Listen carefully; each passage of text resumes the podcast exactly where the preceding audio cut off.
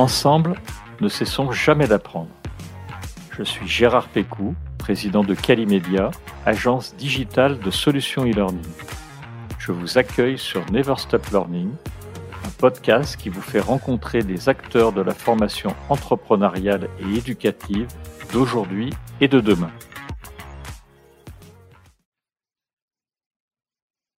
Bonjour et bienvenue à tous nos auditeurs. Vous avez peut-être assisté ou entendu des retours des différents salons qui se sont déroulés en ce début d'année, notamment Learning Technology et e-Learning Expo 2023. Beaucoup de sujets ont été abordés dans les différents stands et animations proposés lors de ces journées de salon. Des sujets qui concernent l'évolution du digital, du présentiel, sur les coûts des différentes euh, technologies.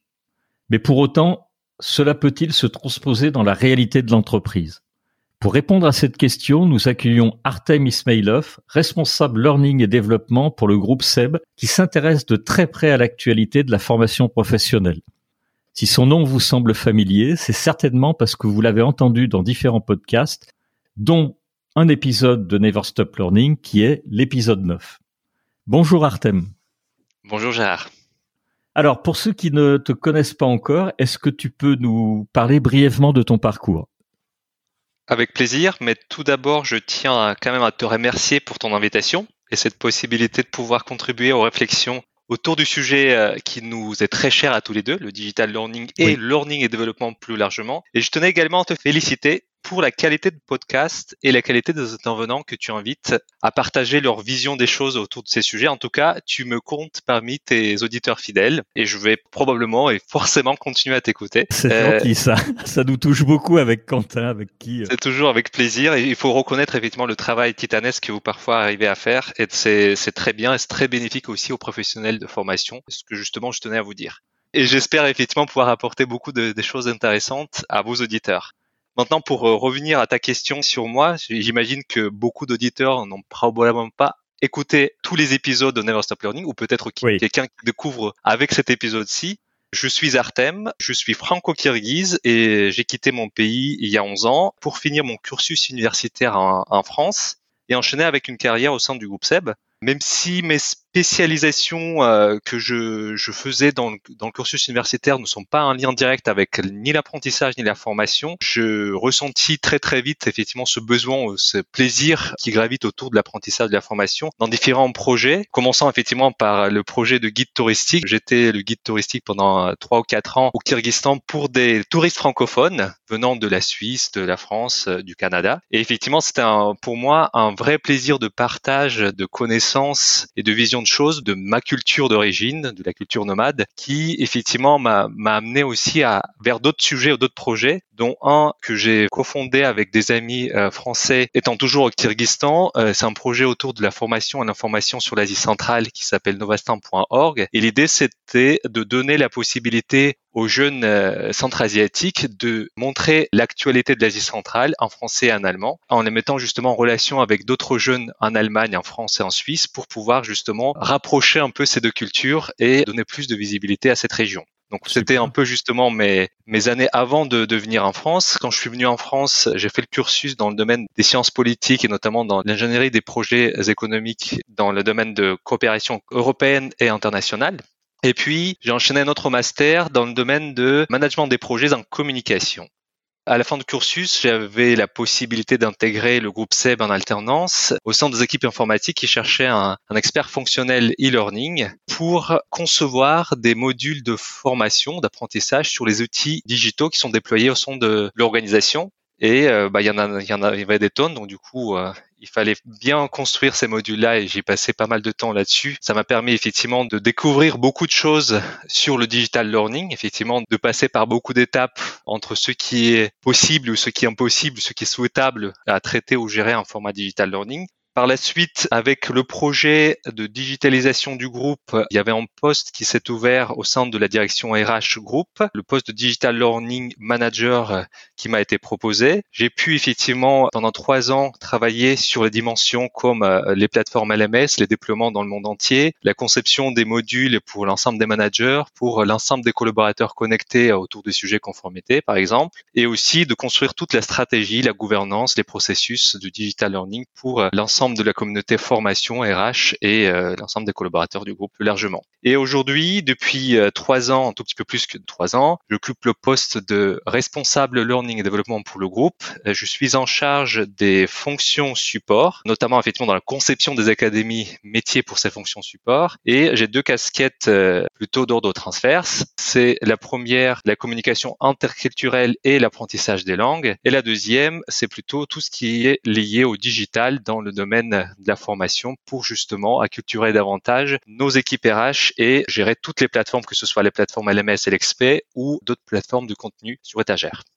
Super, très très très beau parcours depuis euh, avant l'alternance, pendant l'alternance et, où tu en es arrivé aujourd'hui. Ce qui te donne effectivement pour cet épisode une vraie légitimité de par la veille euh, que tu fais. Je sais que tu lis beaucoup, on en parlera à la fin de l'épisode. Je suis sûr que tu as un livre à nous à nous recommander. Et puis euh, on va aller au cœur de l'épisode. Alors, j'ai commencé l'introduction avec les salons. Est-ce que tu peux nous parler un peu des salons qui ont eu lieu ou du salon auquel tu as participé euh, cette année, en ce début d'année, et dire à ceux qui n'ont pas pu y assister ou qui ne connaissent pas du tout les salons qui se déroulent souvent à Paris, quelquefois à Lyon, dans le domaine de l'e-learning, est-ce que tu peux nous expliquer un peu le concept et leur déroulement? Et ce que tu y apprends? Déjà, effectivement, je vais commencer par euh, dire que je n'ai visité cette année-là qu'un seul salon pour l'instant, c'est Learning Technologies par rapport à la, vision, je ne peux vous donner que la vision de participants qui n'a pas de prétention d'être exhaustive. Mais néanmoins, je pense que ça pourrait être intéressant pour donner quelques billes en tant que moi, le professionnel dans le domaine LND. Qu'est-ce que justement je peux y gagner en visitant ces événements Et je vais peut-être commencer par dire que pour celles et ceux qui n'ont pas encore eu la, ni la possibilité, ni la volonté, ni la chance de les visiter, c'est s'offrir cette occasion au moins une fois pour le découvrir parce que c'est extrêmement enrichissant pour moi, ce sont des événements assez uniques et extrêmement propices à la fois à la prospection et au benchmarking des grandes tendances dans le domaine RH et plus particulièrement dans le domaine de learning et développement. En plus, avec euh, une série sur le gâteau, de pouvoir rencontrer des représentants de différentes solutions learning, des agences en règle générale, et leurs concurrents sur place pour former un excellent euh, premier avis et une vision d'ensemble sur l'industrie. Par ailleurs, un très grand nombre de conférences et de tables rondes sont organisées pendant ces événements sur les thématiques extrêmement passionnantes avec des professionnels de domaine RH, c'est-à-dire qu'effectivement, c'est pas uniquement les agences qui livrent leur vision, mais ils invitent aussi leurs clients à partager leurs témoignages, ce qui peut être effectivement très intéressant, à donner beaucoup de fruits de réflexion. Et enfin, il n'est pas négligeable de dire que c'est une belle occasion de croiser les confrères. En tout cas, pour moi, à chaque fois quand je, je monte à Paris, j'essaie de contacter quelques collègues du domaine learning et développement des autres entreprises pour pouvoir justement se rencontrer et éventuellement, en quelque sorte, d'avoir une vision 360 de l'industrie. Effectivement, dans dans un moment très condensé, ça permet justement de faire cette vision 360. Après, ce qui est très important, compte tenu de tous les éléments que j'évoquais tout à l'heure, si j'ai un conseil à donner aux gens qui vont commencer à découvrir le salon, c'est pour eux-mêmes bien définir les objectifs de leur visite et peut-être même encore plus bien planifier leur journée. Très souvent, ce sont des salons de deux à trois jours qui ont beaucoup beaucoup d'événements événements en simultané. Donc l'idée, vous allez jamais rencontrer les, les 400 euh, solutions le même jour, ni en deux jours, ni en trois jours. L'idée étant, c'est de se dire effectivement pourquoi je viens à ce salon-là, qu'est-ce que je veux découvrir comme solution, qu'est-ce que je veux avoir comme information? Sur quel sujet, et vraiment effectivement planifier toutes les 15 minutes de votre parcours dans le salon. Pour moi, c'était une, uniquement une seule journée sur deux jours, donc deux demi-journées en tout. Et euh, je savais exactement pour quel objectif j'y suis allé, pour ne pas être éparpillé dans plusieurs directions. En tout cas, ça permet justement d'éviter la frustration qui pourrait arriver très vite. Ça, c'est très vrai, et d'autant plus si tu y ajoutes les conférences qui prennent 45 minutes de temps, ça veut dire que ta demi-journée de salon, elle passe à une vitesse folle. Exactement. En plus, les conférences en simultané, il y en a 10 à 15 conférences en même temps.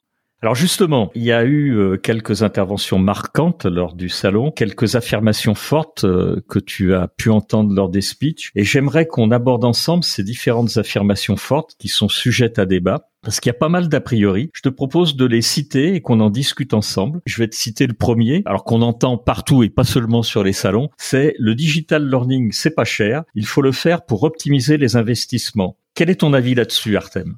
Très très bonne question. Ma réponse, ça serait je pense que sur beaucoup de questions de ce type-là que tu vas me poser, ça va commencer par ça dépend. Après, ça dépend de quoi? Pour moi, ça dépend avant tout de la personne en charge de ces solutions euh, dans l'entreprise et du mandat qui lui est accordé à cette personne et du budget qu'elle dispose. C'est-à-dire que une fois ce constat est posé, il y a l'autre partie qui est très importante, c'est les objectifs et la finalité recherchée pour euh, les actions qu'ils recherchent avec le, digital learning à mettre en place. Même si très souvent, je voudrais bien effectivement qu'on arrive de plus en plus à approcher les problématiques, commençant par l'objectif et finalité, et après se poser les questions sur la personne, le, budget, etc. En règle générale, ça arrive euh, plutôt dans l'ordre que j'ai évoqué tout à l'heure. Ce qui est sûr, par contre, c'est que pour construire un dispositif efficace, il faut prévoir un certain investissement dans la plateforme comme LMS ou LXP qui va héberger le contenu et être une sorte de, marketplace de formation et après décider justement euh, par rapport au contenu qu'est-ce qu'on fait, est-ce qu'on l'achète, est-ce qu'on l'achète comme un contenu sur étagère, est-ce qu'on l'achète pour produire avec euh, des agences externes ou est-ce qu'on le produit en interne? Donc du coup, il y a plusieurs questions à se poser qui vont forcément avoir un impact sur euh, toutes les dimensions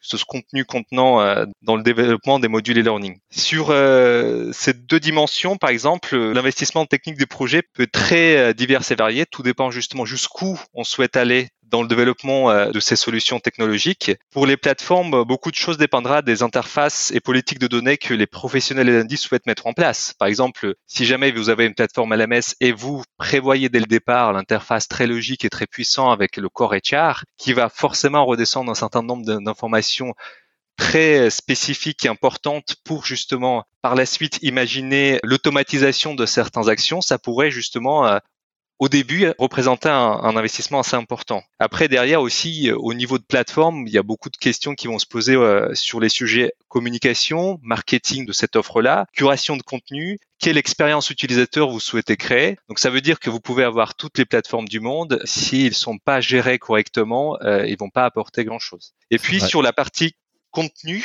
Il y a aussi la notion des outils et de méthodes utilisées pour développer euh, ces projets. C'est plutôt des projets, des contenus de formation dont je parle actuellement. C'est, comme on s'est dit, effectivement, est-ce qu'on trouve un contenu qui est sur étagère pour parfaitement correspondre à notre besoin? Donc du coup, dans ce cas-là, effectivement, on peut avoir une certaine optimisation de coûts. Est-ce qu'on construit sur mesure? Et si oui, pour quelles raisons on doit construire sur mesure? Parce que derrière tout ce qui est sur mesure, tout ce qui est spécifique, effectivement, demande aussi des investissements euh, à côté. Est-ce qu'on produit en interne? La question d'expertise va se poser. Est-ce qu'on a des gens qui sont en capacité de produire et ont des socles des compétences nécessaires pour pas seulement de produire de contenu techniquement, mais aussi est-ce qu'ils ont des compétences marketing, design, UX, UI qui seront effectivement assez fortes pour pouvoir euh, proposer ces contenus-là aux collaborateurs? Parce que vous l'avez compris, ce qui est très euh, difficile, c'est de, de, bien définir ou cadrer ce projet-là dès le départ. Et effectivement, en fonction de cadrage et finalité, on peut justement avoir des solutions qui coûtent pas cher, certes, mais qui peut coûter aussi très très cher. Mais après derrière, si le résultat que apporte le projet digital learning vaut la peine, pourquoi ne pas investir là-dedans? Pour justement peut-être faire un trait euh, très grossier sur euh,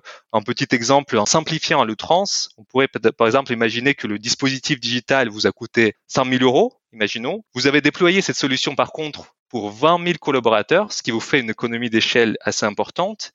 Et euh, ce qui justement représente pour 20 000 collaborateurs 5 euros par personne au final. Et après, vous dites très souvent, dans le domaine de formation présentielle, vous avez aussi les heures de formation. C'est-à-dire, si vous comptabilisez le coût par heure, justement, imaginons que ce dispositif-là de 5 000 euros, il prend deux heures de temps de formation pour chaque collaborateur. effectivement, vous revenez à, un coût de 2 euros et demi par collaborateur. Effectivement, tout est relatif à plusieurs éléments qui constituent votre plateforme ou qui constituent votre dispositif digital. Ça peut être cher et pas cher. Tout dépend quel fondement on prévoit pour celui-ci. Tout à fait. Alors on va passer au second point, la seconde affirmation. Le digital learning, c'est peu efficace comparé à la formation présentielle. Qu'en penses-tu? Est-ce que la réalité est aussi tranchée? Encore une fois, je vais répondre et commencer par ça dépend. Ça dépend des objectifs pédagogiques et des finalités des contenus créés. Je pense que tu le sais aussi, Gérard, dans certaines conditions, euh, le digital learning peut être même beaucoup plus efficace que les formations présentielles. Pour donner un exemple très précis, quand il s'agit d'apprendre de l'utilisation des outils informatiques, effectivement c'est le début de ma carrière, on peut imaginer des solutions qui peuvent intégrer, immerger euh, l'apprenant dans la, la, solution de bac à sable, imaginons, qui justement le, le guide et l'incite peut-être à apprendre par euh, en faisant des erreurs. Effectivement, c'est la seule et la meilleure option pour apprendre les, les outils informatiques pour pouvoir justement l'expérimenter par nous-mêmes. Condition importante dans ce cas, c'est d'avoir le processus plutôt bien défini, parce que très souvent, quand on te dit, bah, tu peux faire cette action-là de cette manière-là, et puis si tu veux, tu peux la faire de 36 manières différentes. Là, pour le coup, ça complexifie énormément les, les modules à concevoir, d'où l'idée Dans les cas où le process est bien défini et assez bien rodé, le digital learning pourrait euh, faire très très bien l'affaire, notamment quand il s'agit justement des actions procédurales à mettre en place. Après, ce qui est certes, c'est que pour le développement des compétences comportementales dites soft, par nature, ces compétences sous-entendent l'interaction avec d'autres personnes. Le digital learning peine d'atteindre le même niveau d'efficacité. Ces derniers temps, d'ailleurs, je pense qu'on commence à voir des POC assez intéressants euh, à apparaître grâce à des technologies LIA qui imitent un peu le, la discussion avec l'apprenant pour justement euh, peut-être s'améliorer dans la prise de parole en public ou éventuellement imiter des situations quand tu es face au client et tu devrais mettre en place un discours commercial. Ça commence à arriver petit à petit, ça commence à être de plus en plus flippant. J'en ai testé un sur la prise de parole en public justement, mais qui était en version américaine. Je l'ai pas vu en français encore à partir du moment que la solution donnera l'impression qu'on parle vraiment avec une vraie personne et pas avec une machine, je pense que ça peut faire euh, vraiment des, des, révolutions dans le domaine de formation, y compris dans un certain domaine de soft skills. Et après, je pense que ce qui est très important à dire sur la, la notion d'efficacité, ce que justement je répète à toutes les occasions quand je rencontre effectivement les différents euh, parties prenantes de certains projets digital learning ou des confrères dans d'autres entreprises, il faut surtout arrêter le clivage entre les modalités des formats d'apprentissage et penser plutôt aux expériences d'apprentissage, un format mixte pour prendre le meilleur de tous les formats et de tout ce qui peut proposer euh, le learning. Et il faut plus justement parler de digital learning ou le présentiel distanciel, il faut justement parler de l'expérience d'apprentissage qui se base plutôt effectivement sur euh, notre cerveau, sur la, capacité d'apprentissage, sur la nécessité de euh, pouvoir ancrer certains messages dans le temps. Ce qui est très clair, c'est que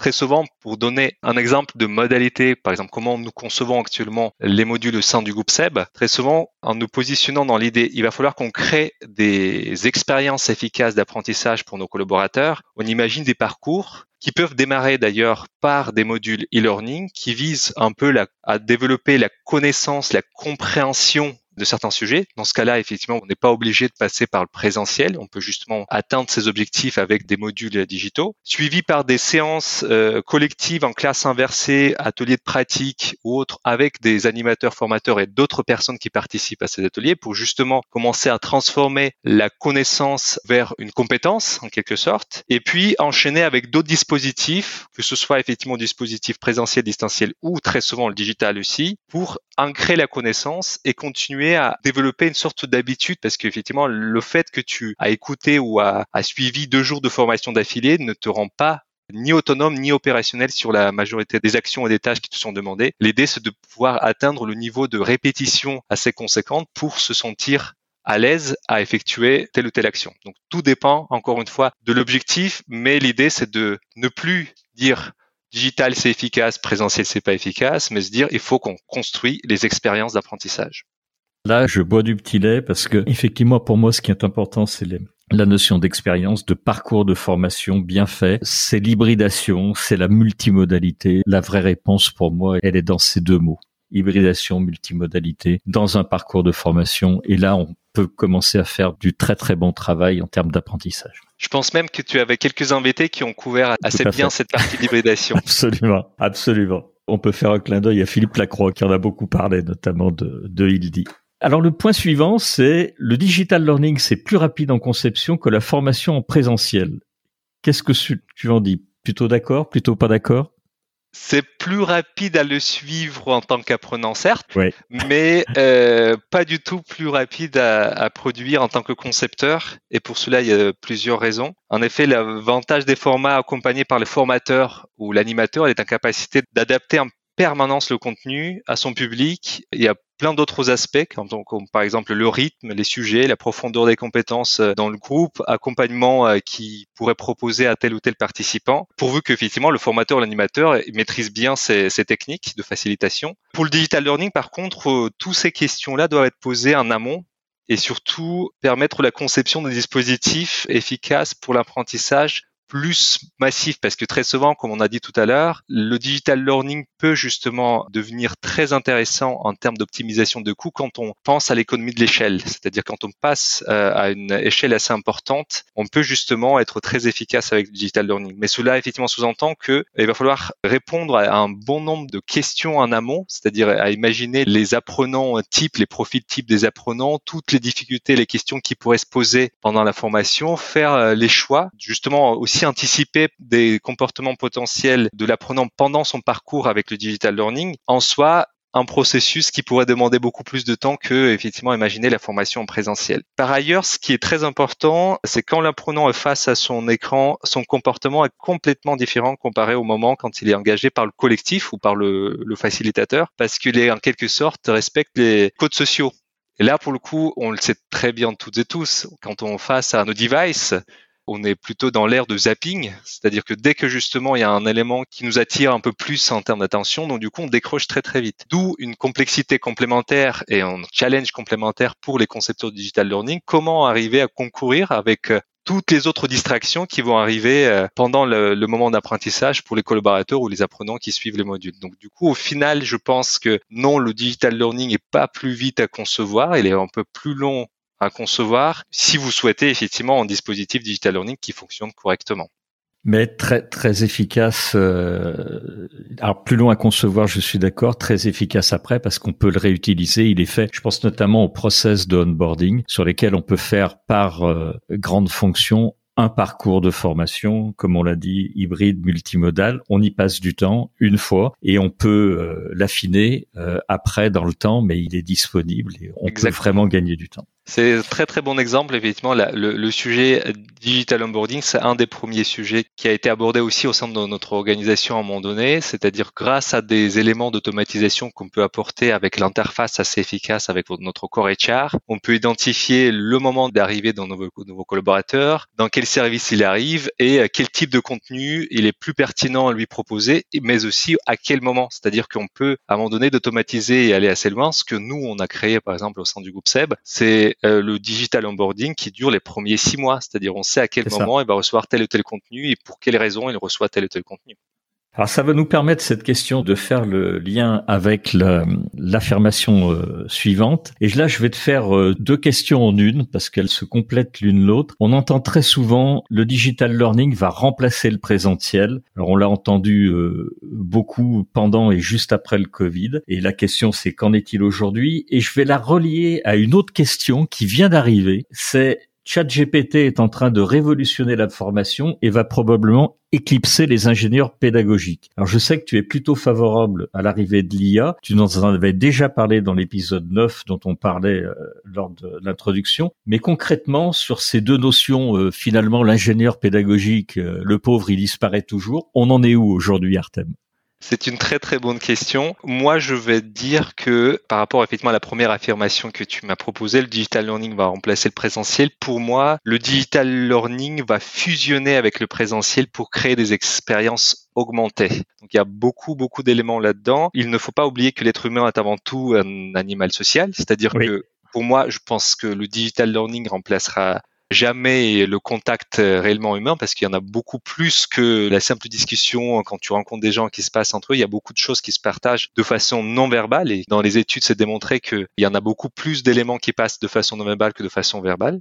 Ce à quoi il faut attendre, je pense, c'est que le renforcement du côté de sociabilisation à travers des outils digitaux va arriver de plus en plus. Tu as mentionné le chat GPT, on peut mentionner aussi le sujet qui était très très euh, en vogue euh, l'année dernière autour de Metaverse, qui justement, pour celles et ceux qui suivent un peu l'actualité de blockchain, ils vont comprendre pourquoi actuellement on en parle de moins en moins, mais je pense que cette tendance-là va revenir de plein fouet au bout de quelques années et avec justement des technologies beaucoup plus avancées dans le domaine, avec euh, justement la généralisation, démocratisation de 5G qui commence justement aussi à, être de plus en plus présente dans beaucoup euh, d'endroits dans le monde. Pour moi, je pense que ce qui serait euh, hyper intéressant, c'est des expériences augmentées, c'est-à-dire que on pourrait imaginer grâce à des solutions liées à l'intelligence artificielle, réalité virtuelle, réalité augmentée, de pouvoir faire des apprentissages qui imitent à la perfection un peu les, les environnements dans lesquels les gens vont devoir évoluer Ce qui en soi, pour moi, j'essaie de voir ce côté plutôt positif. Il y en a beaucoup justement de questionnements autour de, de sujets éthiques qui peuvent se poser. Comment ces solutions-là vont utiliser? Jérémy a pu aborder euh, avec brio cette partie-là lors des derniers épisodes que tu as fait avec lui et aussi dans son ouvrage. Mais je pense que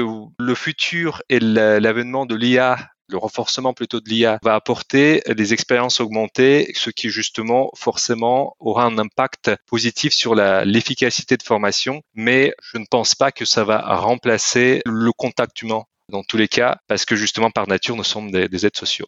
Complètement d'accord, là encore, euh, une fois avec toi. Bah, on parlait de parcours de formation. Les classes virtuelles sont des outils fabuleux quand elles sont bien utilisées pour maintenir le contact humain, le présentiel bien sûr, mais post-Covid, c'est vrai qu'il y en a un peu moins. La classe virtuelle a pris une, une petite part de cela. Il y a le coaching digital aussi qui commence à arriver avec des actions concrètes euh, qui permettent, alors on parlait du onboarding, si on continue ces exemples, ben, le coaching virtuel va permettre, euh, au travers d'un outil digital, d'aller pousser les rencontres avec tel ou tel manager, tel ou tel collaborateur, faire le tour des machines à café, donc vraiment aller euh, vers l'humain. Et puis euh, pour Chat GPT, alors c'est rigolo parce que on a enregistré un épisode hier avec Nicolas Bourgerie, qui est le CEO de TeachUp, qui nous parlait d'algorithmes, d'IA et de Chat GPT. Et bien évidemment, l'une des applications concrète aujourd'hui de tous ces algorithmes, c'est l'adaptive learning. Et Nicolas nous disait que ChatGPT, bah, ça va aller être une première application pour muscler encore l'adaptive learning et aller vraiment vers ce que tu étais en train de décrire, c'est-à-dire pousser les gens vers plus de simulation, d'interactivité et de suivi. Donc, euh, je pense qu'on est au tout tout début, là aussi, d'une révolution. Il y a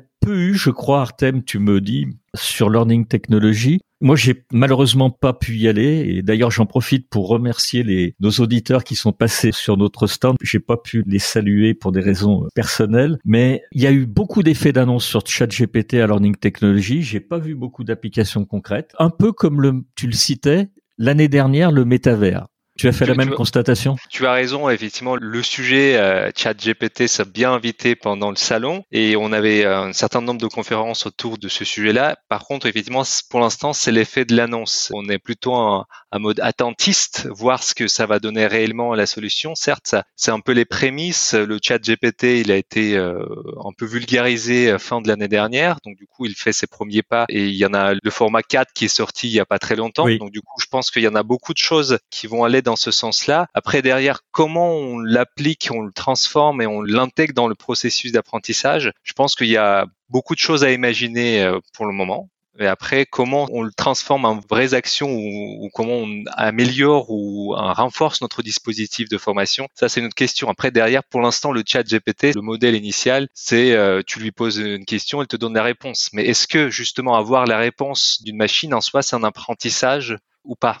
Donc, euh, Alors, oui. veut aller dans cette notion. Là encore, tu as raison, et même moi, je mettrais même le problème en amont, et ça, euh, lors de l'enregistrement de l'épisode avec Nicolas, il nous en a parlé. C'est même en amont sur la notion de réponse que tu évoques, c'est-à-dire ChatGPT, oui, il répond, que ce soit le 3.5 ou 4. Alors le 4, il est bluffant en termes d'agent conversationnel, euh, il donne des réponses, mais quelle est la pertinence de ces réponses? ChatGPT 4 ou 3.5, il cite pas ses sources. Donc, euh, il a absorbé toutes les pages ou un, grand, nombre extrêmement important de pages Internet sur lesquelles il peut y avoir euh, d'énormes choses fausses. Et donc là aussi, l'humain, il est primordial parce que il va falloir qu'on s'adapte et qu'on apprenne à utiliser ces agents conversationnels qui sont fabuleux, sur lesquels il y a, il y a vraiment un futur qui va être euh, probablement très prometteur en formation, mais en y allant dans un premier temps avec la plus grande prudence parce que c'est pas parole d'évangile ce qu'ils sont en train de dire. Il y a intérêt à trier les informations quand même, même si la plupart du temps c'est pertinent, mais euh, prudence en tous les cas. Tout à fait d'accord avec toi. Alors, on va passer à, l'avant-dernière question, Artem. L'intelligence collective est un levier majeur pour créer une cohésion d'entreprise et faire progresser les collaborateurs ensemble. Est-ce que tu es plutôt d'accord avec ça ou plutôt pas d'accord? Oui, oui, je suis même très très d'accord avec ça. Très très d'accord. C'est un peu la question assez logique et ça de toutes les réponses qu'on a pu donner auparavant. C'est un peu la, question euh, slash conclusion à des éléments qu'on a pu évoquer. Nous sommes des êtres sociaux et nous vivons et nous réalisons à travers du collectif. Donc là, pour le coup, l'intelligence collective, ça nous a permis effectivement de, en 2000 ans, de faire des évolutions, révolutions en tant que l'humanité sur la planète énormissime. Effectivement, ça nous a donné aussi la possibilité de provoquer beaucoup de dégâts qu'il faut pas euh, négliger non plus. Mais c'est justement grâce à cette intelligence collective qu'on arrive à, avoir tout ce qu'on a actuellement, qu'on arrive toujours à développer les solutions comme ChatGPT, comme le métavers, qu'on imaginait effectivement le futur meilleur qui dans, en règle générale, n'aurait pas pu exister. Et c'est là où ce qui est très riche, justement, comment faire en sorte pour renforcer cette intelligence collective. Et c'est là aussi euh, l'idée, c'est dans tout le dispositif de formation, que ce soit présentiel, distanciel, digital, comment on, on amène et on renforce ce côté d'intelligence collective avec peut-être certains outils, certaines actions. Il y en a effectivement des outils qui existent sur le marché. On en a un qu'on aussi utilise au sein du groupe SEB pour justement donner la parole, la possibilité aux gens de répondre à une problématique et s'auto-évoluer, évoluer d'autres contributions pour émerger, faire émerger les, réponses les plus pertinentes selon la communauté. C'est un côté qui existe depuis des années déjà dans le monde informatique et dans le monde quand justement tu codes des solutions. Mais je pense que c'est des, des premières exemples qui sont très euh, prometteurs dans le fait que l'intelligence collective permettrait de résoudre potentiellement des problèmes auxquels nous faisons face actuellement. Et je pense qu'il est très très important de la renforcer parce que le, le, côté individualiste par rapport à certaines actions et les technologies qui ont été développées euh, au cours des dernières décennies, ça peut justement être moins propice alors que effectivement si on renforce cette partie d'intelligence collective, ça permettrait potentiellement, en tout cas moi je le crois profondément, de renverser un peu la balance. C'est très vrai. Il y a quelques solutions qui existent. Euh, j'ai bien aimé moi l'épisode et l'outil que propose euh, We Are Peers, dont le, le CEO est, Diane Len, qui est proche de chez toi parce que elle, a fait ses études à l'EM Lyon. Et c'est dans le cadre de l'EM Lyon, ce qui est rigolo, c'est qu'elle a trouvé qu'il y avait bah, les cours étaient un peu descendant et elle a imaginé un outil au départ fait pour aider les étudiants pour euh, finalement apprendre à apprendre et faire progresser l'intelligence collective. Et elle en a fait une start-up qui démarre euh, très très bien. Son histoire m'a beaucoup plu d'un étudiant de l'EM Lyon qui finalement crée une, une start-up avec une idée autour de l'intelligence collective. Et on en avait beaucoup discuté aussi euh, autour du livre fait Denis Christol qui se nomme Apprendre à apprendre. Ensemble. Très très bon livre un, peu universitaire, mais très très bel épisode, puisque là, il avait vulgarisé euh, toutes les notions que l'on trouve à l'université, et ça, ça avait fait un très bel épisode. Donc, euh, parfaitement en phase avec toi, Artem. Je le prends avec plaisir. J'ai pas encore découvert ce, ce livre-là, ah, mais je, je le note dans ma liste. Alors, on va finir avec euh, la dernière information, et puis après, tu vas nous donner, bien sûr, un livre à lire, ou une suggestion en tous les cas. On va finir avec le contenu généré par l'utilisateur est un excellent moyen de réduire les coûts tout en gardant une efficacité pédagogique exceptionnelle. Alors, ça fait référence au User Generated Content qui se déploie un peu partout. On en a vu euh, lors des deux salons. Quel est ton avis là-dessus, Artem? Je pense qu'on peut faire un, un, épisode entier rien que pour ce sujet-là. Après, pour donner une réponse assez concise et courte euh, au contenu, l'expérience que moi j'ai pu voir et constater euh, effectivement un peu dans les entreprises que je connais assez bien, c'est que le problème des user-generated content, la promesse était très forte en disant que tout le monde va pouvoir produire de contenu et euh, comme ça, potentiellement, on n'aura plus besoin de responsables de formation ni concepteurs euh, des modules. Alors que c'est faux. Le problème, c'est que justement, on s'imagine pas un concepteur euh, des modules e-learning du jour au lendemain et que ce, ce, sont des métiers. Ce qui était très effectivement difficile à faire comprendre, c'est que c'est pas parce que tu as un outil qui est très simple de prise en main avec des éléments de guidage intégrés et qui te permet très vite à produire tes contenus que tu es un bon pédagogue. C'est-à-dire qu'effectivement, la question d'apprentissage se pose très souvent. Est-ce qu'on est en capacité de transmettre correctement la connaissance pour la transformer en compétence et ainsi de suite? Alors que justement, si tu prends l'utilisateur lambda, très souvent dans les organisations, les experts, ils savent faire des choses, mais ils savent pas expliquer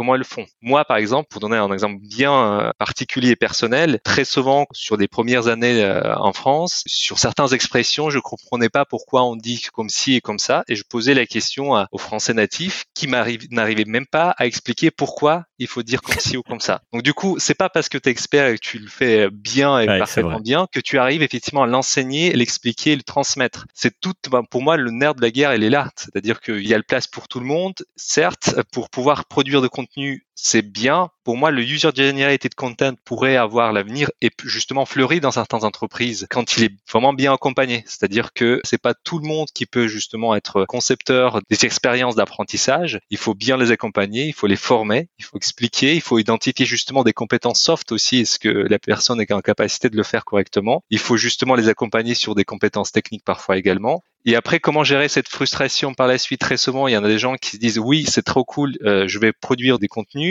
Les contenus commencent à arriver sur la plateforme, donc du coup, ça crée une concurrence entre les contenus sur le temps d'attention pour les collaborateurs qui puissent bénéficier de ce contenu. Et effectivement, on voit très souvent qu'il y avait 10 euh, ou 12 consultations, alors que la personne a passé des heures et des heures à concevoir un contenu. Et derrière, effectivement, la frustration, elle est, elle est palpable et que derrière, rien ne se passe. Donc, le fait user generated content, oui, c'est possible. Par contre, il faut bien le, le cadrer, définir comment on le déploie en bonne intelligence. Ça reprend le départ de ce qu'on disait tout à l'heure. Ça peut être une des modalités d'un parcours de formation. L'ingénieur pédagogique, bah oui, il y a des masters euh, 2 spécialisés en ingénierie pédagogique. Donc, s'ils ont été créés et s'ils sont utilisés, c'est que ça couvre un besoin. Et puis, ça pose la question de tout ce qu'il faut se poser dans un parcours de formation l'engagement, le marketing de la formation, l'évaluation, l'accompagnement. Tout ça, ça fait partie d'un parcours et les UGC peuvent être une des modalités, mais c'est pour moi comme pour toi, visiblement, en aucun cas, une réponse à tout. Tout à fait. Ça peut être très utile dans certains cas. Alors Artem, on arrive au bout de cet épisode et pour le terminer, ben, je voulais te poser la question. Alors surtout à toi, est-ce que tu as un livre à nous recommander? Alors je, je dis à nos auditeurs que tu lis beaucoup, tu partages très régulièrement et j'incite nos auditeurs à suivre ton fil LinkedIn. Pour le coup, euh, je te retourne le compliment du début. Je suis ton profil LinkedIn parce qu'il y a vraiment des perles et des livres que j'ai lus grâce à toi, que je ne connaissais pas, que j'ai vraiment lu grâce à toi. Et tu publies régulièrement vraiment des pépites sur ton compte LinkedIn. Donc n'hésitez pas euh, à le suivre euh, Artem. Et là, donc, tu vas nous donner un livre du coup. Je vais essayer effectivement d'en sélectionner qu'un seul pour l'instant, en tout cas pour ah, celles et ceux tu qui. Tu peux aller deux ou trois si tu veux. Partons sur un seul. Celui-ci euh, pourrait être très intéressant à découvrir et commencer. Si celui-ci vous allez l'aimer, je pense que vous, vous allez trouver assez facilement d'autres propositions sur mon compte LinkedIn, comme tu as dit Gérard tout à l'heure. Après, juste une petite aparté, euh, j'ai pas l'impression euh, de lire beaucoup. Je lis régulièrement. Il y en a beaucoup de gens qui lisent beaucoup plus que moi. Par contre, moi, ce que je fais, je lis tous les jours à minima 20-30 minutes, ce qui justement me donne un rythme assez plaisant. En tout cas, pour moi, ça marche bien et ce qui m'a créé un peu cette, cette, habitude de lire et de partager les, les ouvrages. Mais en aucun cas, j'ai pas l'impression de lire extrêmement beaucoup. Je pense que tu es quand même dans la moyenne haute de nous tous. Certainement. À l'âge du numérique, je pense que ça peut être le cas. C'est clair. Euh, cela étant dit, pour revenir au conseil de lecture, je pensais surtout à l'ouvrage de Daniel Kahneman, coécrit avec Olivier Siboni et euh, Cass Sandstein, qui s'appelle Noise. Euh, ah pourquoi nous faisons des erreurs de jugement et comment les éviter, que je conseillerais à toutes et tous, parce que justement c'est un ouvrage qui est très riche et qui parle euh, très souvent des billets euh, cognitifs euh, auxquels nous faisons face dans notre quotidien, et surtout comment les éviter, les appréhender, les comprendre. Justement, pour moi, c'était très très révélateur parce que ça va vous donner quelques idées très concrètes et très claires à implémenter, que vous soyez effectivement un professionnel LND, mais aussi un professionnel RH. Je pense qu'il y a des conseils qui sont en lien avec des organisations et de gestion de certains processus dans les organisations qui peuvent être hyper intéressantes à découvrir dedans. Très très bon choix, je l'ai lu. Je te cache pas que j'ai essayé d'inviter euh, Olivier Siboni, j'y suis pas encore arrivé. Je ne désespère pas. Donc euh, j'espère que ça sera un invité d'un prochain épisode. Euh, je l'espère pour toi aussi. Ouais, c'est quelqu'un qui est très pris, donc difficile euh, à avoir. On est arrivé à avoir Albert Moukaïber qui est aussi très pris, donc peut-être qu'on arrivera à avoir Olivier Siboni. Un très très grand merci Artem pour ton intervention très riche euh, et qui remet un peu de justesse euh, sur un certain nombre d'informations qu'on entend partout, alors notamment sur les salons, mais pas que. Merci pour ça. Je remercie bien sûr tous nos auditeurs qui sont allés avec nous jusqu'au bout de ce podcast et qui nous ont accompagnés. Et encore une fois, merci à toi Artem. Merci à toi Gérard. À très bientôt. Au revoir. Au revoir.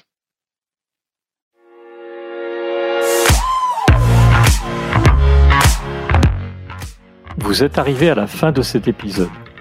Je vous remercie pour votre écoute attentive.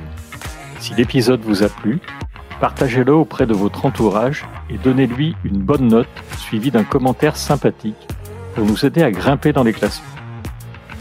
Je suis Gérard Pécou, président de Calimedia. Si vous cherchez une solution e-learning, rendez-vous sur calimedia.fr. Notre équipe vous accompagnera avec un très grand plaisir. Nous nous retrouverons dans le prochain épisode de Never Stop Learning pour qu'ensemble, nous ne cessions jamais d'apprendre.